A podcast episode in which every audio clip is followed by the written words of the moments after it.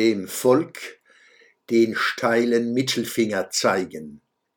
Zu dem erbaulichen Thema offen an den Schwächen feilen, siehe der Schwöbelblock am Samstag, 18.06.2022, gehören auch diese Ereignisse und Persönlichkeiten.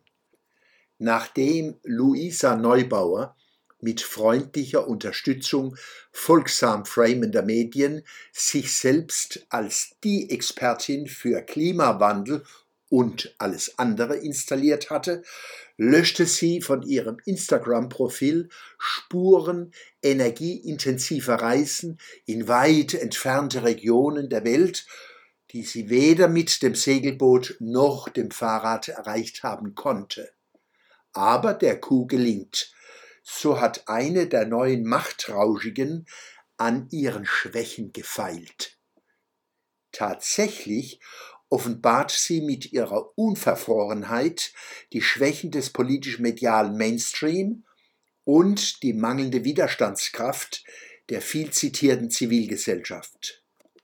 Gerade wurde die Medien- und Migrationsexpertin und Verächterin deutscher Kultur, Ferda Ataman, als Bundesbeauftragte für Antidiskriminierung nominiert.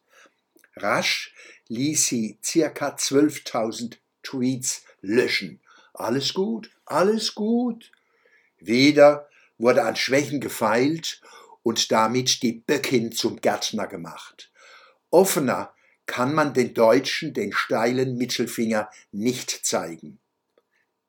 Die Macherinnen und Macher der Documenta in Kassel haben dafür gesorgt, dass sich ein ekelerregender Antisemitismus auf dieser Ausstellung breit machen kann.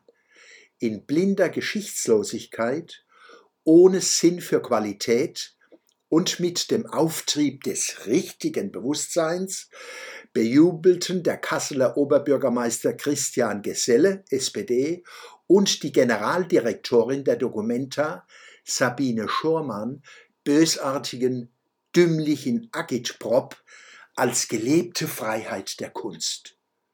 Schormanns Kommentare zum Skandal lassen sich nicht unterbieten. Sie hat nichts verstanden.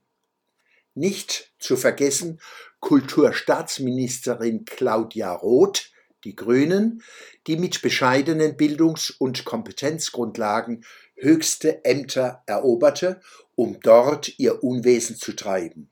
Auch sie hat zum Gau in Kassel beigetragen. Frauen werden in der Politik benachteiligt? Larmol. Bildungsdefizite verhindern politische Karrieren? Larmol. Da ich mein Leben der demokratisch-emanzipatorischen Kulturrevolution der Deutschen nach dem Kriege gewidmet habe, erlebe ich Antisemitismus auch als Feindseligkeit gegen die deutschen und europäischen Kulturen insgesamt. Innenministerin Nancy Faeser schlägt vor, den Begriff Heimat positiv umzudeuten. Sie ahnt nicht, wie sehr sie sich damit als Bewohnerin einer sterilen Blase offenbart, denn in linken Milieus wird dies seit Jahrzehnten gefordert, besonders in Wahlkampfzeiten. In der Forderung steckt die Unterstellung, Heimat sei eigentlich ein übles, rechtsextremes Konzept. Dümmer geht's nicht. Millionen Menschen in Deutschland so auch ich, verstehen und lieben Heimat und Nation als weltoffene, emanzipatorische Prozesse von Wandel und Bewahren, die sie nicht umdeuten müssen.